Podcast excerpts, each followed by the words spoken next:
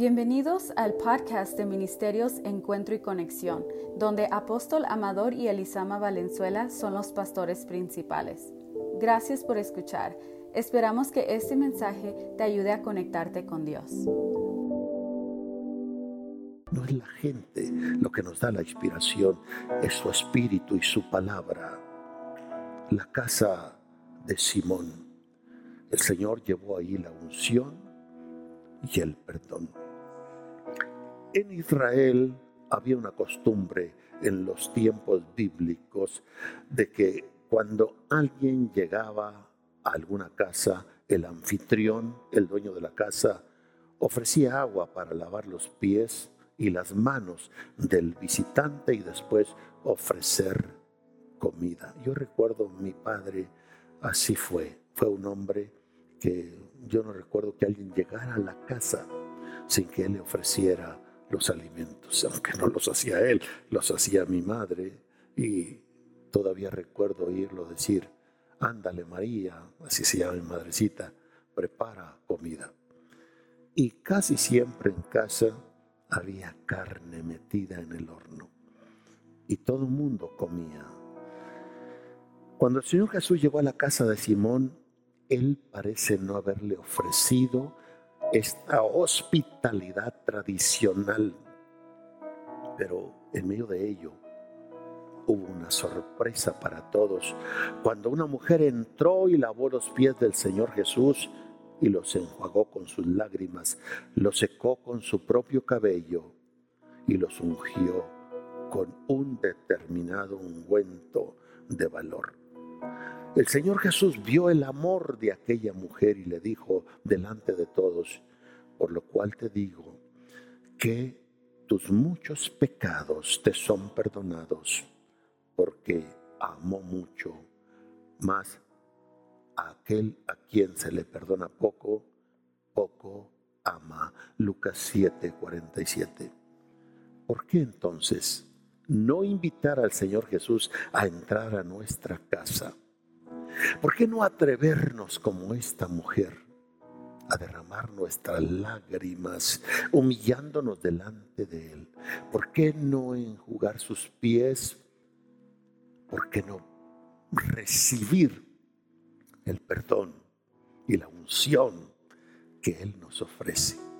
Una casa donde el arrepentimiento ha salido de la familia, donde el perdón de Dios ha llegado, donde la unción de Dios ha aparecido, el contentamiento, la alegría, el regocijo aflora. Es una atmósfera donde queremos estar todos, no nos queremos. Salimos al trabajo con dolor porque amamos estar en casa.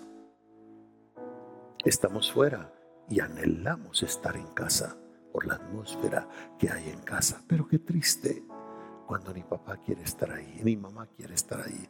Cuando buscamos excusas y pretextos para salir de casa, porque la atmósfera que hay de casa la crea el televisor y mirando cosas inapropiadas o indebidas. La crea una música mundana, provocadora y sensual. La crean los gritos que nos pegamos, los enojos que expresamos. ¿Qué clase de atmósfera es esa? Le hablaré de otra casa donde Jesús llegó, la casa de Jairo. Lucas 8, 41 al 56, el, el Señor Jesús transmitió vida ahí. Jairo estaba desesperado por la enfermedad de su hija e invitó al Señor Jesús a que fuera a su casa.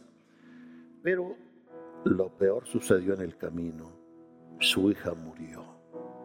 Sin embargo, Jesús, viendo la fe de aquel hombre y su sincera y franca invitación, aún así se fue hasta su casa y realizó este poderoso milagro. La Biblia dice, mas él tomándole de la mano clamó diciendo, muchacha, levántate. Entonces Jesús, entonces su espíritu volvió e inmediatamente se levantó y él mandó que se le diese de comer. Yo le provoco aplicando este hecho. ¿Qué pueda estar muerto en su vida? ¿Qué pueda estar muerto en su matrimonio? ¿Qué pueda estar muerto en su familia? ¿Qué pueda haber de muerte en su hogar que Jesús no sea capaz de darle vida, de resucitarlo, aunque ya esté muerto, aunque ya no tenga vida? ¿Qué tengo que hacer? ¿Qué tiene que hacer? Invitar a Jesús, como lo hizo este hombre, invitarlo a casa para que resucite, para que Él traiga vida de nuevo a usted, a su matrimonio, a su familia, a su hogar. Percibo en mi espíritu que relaciones de familia que así se estiman como muertos, invita al Señor Jesús él quiere resucitar lo que está muerto en tu vida, en tu matrimonio y en tu casa. Invítalo ahora, ahora. No te esperes. Le llevo a otra casa, la casa de Marta y de María. Lucas 10, 38 al 42. ¿Qué llevó el Señor Jesús a esta casa y lo quiere seguir llevando a cada casa? Esta casa de Marta y María es una de las casas que Jesús más frecuentó.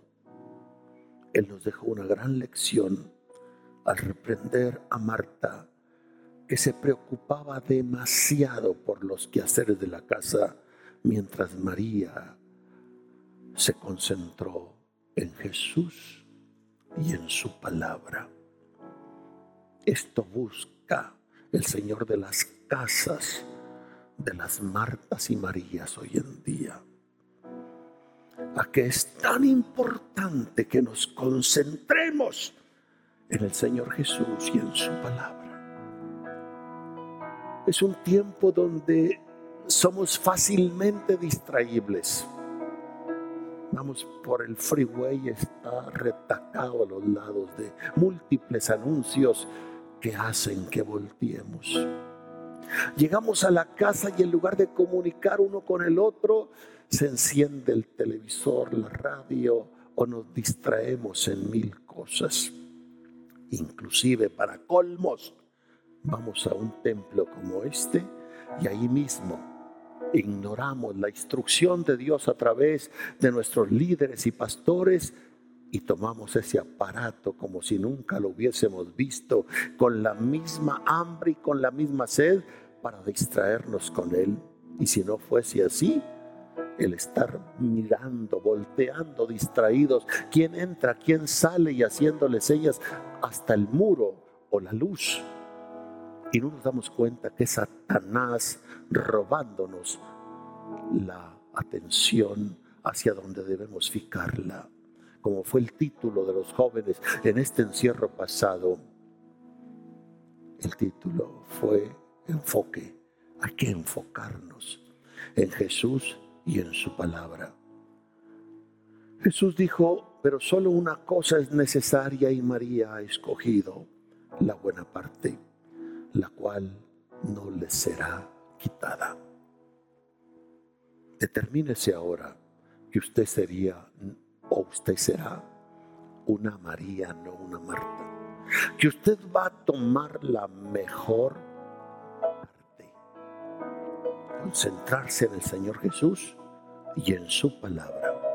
Que usted va a dejar toda preocupación y distracción al lado y le va a pedir al Señor, entra en mi casa. Quiero oír en mi espíritu, en mi oído, en mi mente, lo que tú quieres de mí, lo que tú quieres que yo haga. Quiero llevarle a otra casa, a la casa de saqueo. Lucas 19, 1 al 10. ¿Qué llevó el Señor Jesús a esta casa? llevó algo que todo mundo necesita y que es la mayor necesidad de los seres humanos y que es la principal razón por la cual el Señor Jesús murió, la salvación. El Señor Jesús al darse cuenta del esfuerzo de este hombre de baja estatura, saqueo, él mismo se ofreció a visitar la casa de aquel publicano Saqueo se sintió muy privilegiado, como lo somos aquellos quienes hemos invitado al Señor Jesús a nuestra casa y como debe sentirse usted si le invita hoy. Él reconoció sus pecados y decidió cambiar de vida, disculpándose aún con las personas que él había defraudado, expresó el arrepentimiento y ante ello el Señor Jesús le dijo, hoy ha venido la salvación a esta casa, por cuanto él también es hijo de Abraham. Lucas 19:9. ¿No quiere acaso usted, padre, madre de familia, hijo de familia, que la salvación que el Señor Jesús ofrece venga a su casa? Estemos claros y conscientes que el Señor Jesús también quiere entrar en cada casa y salvar a quien así lo desee. Lo llevo rápidamente a otra casa, la casa del cenáculo, la casa donde se tomó lo que llamamos la cena del Señor, donde el Señor Jesús llevó el que haya una vida de comunión unos con otros. A pesar de estar representando distintas familias y ser distintos un discípulo del otro, el Señor habló de comunión. De acuerdo con algunos estudiosos, esta casa le pertenecía a Marcos. Fue allí donde los discípulos fueron bien recibidos y pidieron que se separe el mejor espacio de la casa con el fin de preparar la cena de comunión con el Señor. Y Jesús dijo atinadamente, cuánto he deseado comer con vosotros esta cena.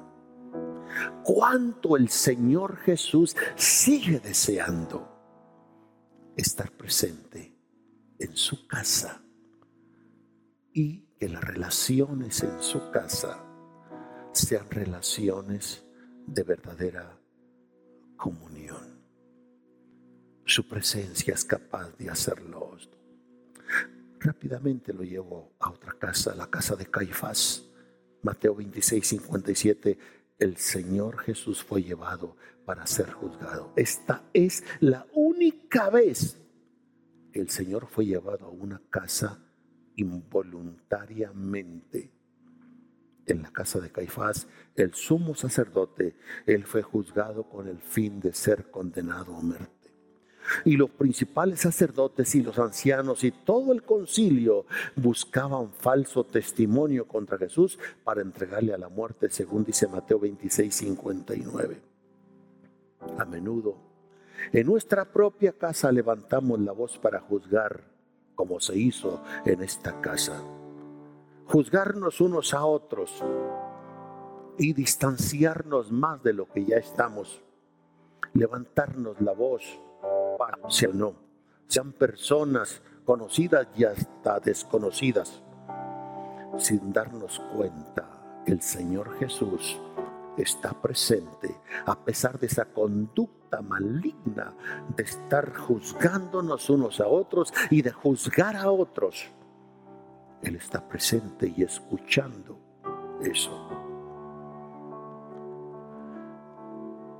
Observemos si nuestras palabras al estar juntos en familia son palabras donde emitimos juicio para con nuestro prójimo rápido me voy a otra casa, la casa en Emaús, según Lucas 24, 13 al 35.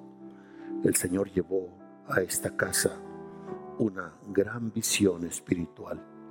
Esta casa, después de su resurrección, el Señor Jesús le aparece a sus discípulos, pero ellos no lo reconocieron. Sin embargo, al ser invitado a entrar en la casa y pasar la noche, Jesús partió el pan y les dio en aquel momento los ojos de aquellos discípulos se abrieron y pudieron ver que el Señor Jesús siempre estuvo entre ellos. Ha resucitado el Señor verdaderamente y ha aparecido a Simón. Lucas 24, 34. El Señor Jesús quiere abrir una visión más amplia a su vida en todos los sentidos. En la familia, en el trato familiar, aún en su relación laboral, empresarial y en el recorrer este sagrado camino de reino, quiere abrirnos una visión espiritual más amplia. Él vive, ha resucitado, está entre nosotros. Finalmente le llevo a una casa porque el tiempo ha concluido. La casa de los discípulos, Juan 20, 19, 23, y el Señor Jesús ahí en esa casa hizo algo interesante. Derrama de su Espíritu Santo. Ha muerto, ha resucitado.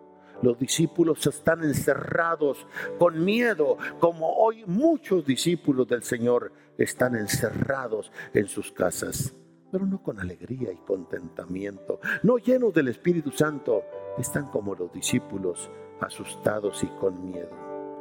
Pero el Señor apareció en la casa donde estaban reunidos y los calmó y sopló y les dijo, recibid el Espíritu Santo. Juan 20, 22. Sepa que en aquellos días en los cuales usted se pueda sentir solo como hoy o con miedo y con las puertas cerradas, el Señor Jesús está con usted y Él quiere enviarle el soplo de su espíritu para calmar la ansiedad, para traer sanidad y para bendecir su corazón, sea cual fuere la necesidad. El Señor Jesús continúa golpeando la puerta de su casa, la puerta de su corazón, la puerta de su familia, las cuatro paredes donde usted vive, porque Él quiere transformar nuestra vida y nuestro hogar. ¿Qué tenemos que hacer? Solo invitarlo en este momento a través de una sencilla oración. Jesús dice, yo estoy a la puerta y llamo. Si alguno oyere mi voz y abriere la puerta, yo entraré a él, cenaré con él y él conmigo.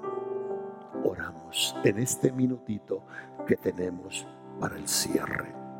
Señor Jesucristo, aquí está mi corazón como primera casa, mi mente todo mi ser, abierto y entregado incondicionalmente a ti. Entra, Señor, tráeme todas estas cosas maravillosas y saludables que llevaste a cada hogar donde tú fuiste. Aquí está mi familia. Yo como padre de familia, Señor, te invito, te digo, te suplico, te lloro que bendigas mi casa, que bendigas mi familia, que des vida a lo que esté muerto y que la alegría, el gozo, la salvación, el perdón, la comunión sea la atmósfera de mi casa y de mi familia. En el nombre del Señor Jesucristo. Amén. Amén. Declaro sanidad en los enfermos. Declaro milagros y maravillas. Declaro que la dolencia se vaya. Declaro en el nombre de Jesucristo que estas cosas ocurrirán en su casa, en su familia, y que en su momento usted lo testificará. Si estamos en Cristo, hay, hay mayor confianza hay esperanza, hay ganancia, como dice el apóstol Pablo. ¿Por qué la tiene que pensar usted? Qué insensatez. Querer librarse del coronavirus para no morir, pero no querer librarse de un tormento eterno, de un infierno, de quedar separado para siempre de Dios y de nuestra familia convertida. Decídase, aquí estamos en fiesta, confiados y seguros. Pensé en Etiopía, fueron 1630 bautismos en agua, de los cuales 400 se levantaban hablando lengua lleno del Espíritu Santo. ¿Dónde eran los bautismos? En unos recipientes largos, de este hondo, de este ancho, y donde casi día y noche bautizando. Estoy seguro que nadie de ellos pensó, ni los bautistas ni los bautizados, me voy a contagiar de coronavirus. No. Cuando empezaba la alabanza, se abrían las puertas como si fueran con puertas de un gran ganado y como dice la Biblia que saltaremos como becerro de la, de la manada, salió una multitud de jóvenes y de viejos gritando, alabando, bendiciendo y glorificando a Dios. ¿Tenían ellos en mente el coronavirus? No, lo que tenían en mente es alabar y bendecir a Dios. El caballo se prepara para la guerra, más de Dios es el salvar. No usamos de imprudencia ni queremos usarla. Estamos siguiendo indicaciones primero del Espíritu Santo y segundo de las disposiciones de nuestros gobernantes que son responsables de la vida en sociedad. Y por eso hemos estado tomando estas medidas, pero es porque estamos paniqueados, ni una micra de eso. Nos preparamos, tomamos precauciones, pero con todo, y eso estamos seguros, que de Dios es el salvar. Así que dele ese lugar al Señor Jesús, reenfóquese en Él y escúchelo a Él. Ánimo, bendiciones, les amamos y nos despedimos como ya lo hemos hecho costumbre, leyendo todos el Salmo 91 en voz alta. Ahí en casita, póngase de pie con sus pequeños, con el resto de la familia y recitemos este salmo. El que habita al abrigo del Altísimo morará bajo la sombra del Omnipotente. Diré yo al Señor, esperanza mía y castillo mío, mi Dios, en ti confiaré.